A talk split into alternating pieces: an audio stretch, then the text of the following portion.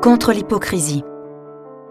Malheureux êtes-vous, scribes et pharisiens hypocrites, parce que vous payez la dîme sur la menthe, le fenouil et le cumin, mais vous avez négligé ce qui est le plus important dans la loi, la justice, la miséricorde et la fidélité. Voilà ce qu'il fallait pratiquer sans négliger le reste. Guide aveugle, vous filtrez le moucheron et vous avalez le chameau.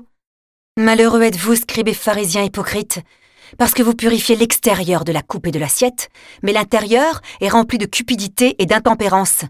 Pharisiens aveugles, purifie d'abord l'intérieur de la coupe, afin que l'extérieur aussi devienne pur. Malheureux êtes-vous, scribes et pharisiens hypocrites, parce que vous ressemblez à des sépulcres blanchis à la chaux. À l'extérieur, ils ont une belle apparence, mais l'intérieur est rempli d'ossements et de toutes sortes de choses impures. C'est ainsi que vous, à l'extérieur, pour les gens, vous avez l'apparence d'homme juste, mais à l'intérieur, vous êtes plein d'hypocrisie et de mal.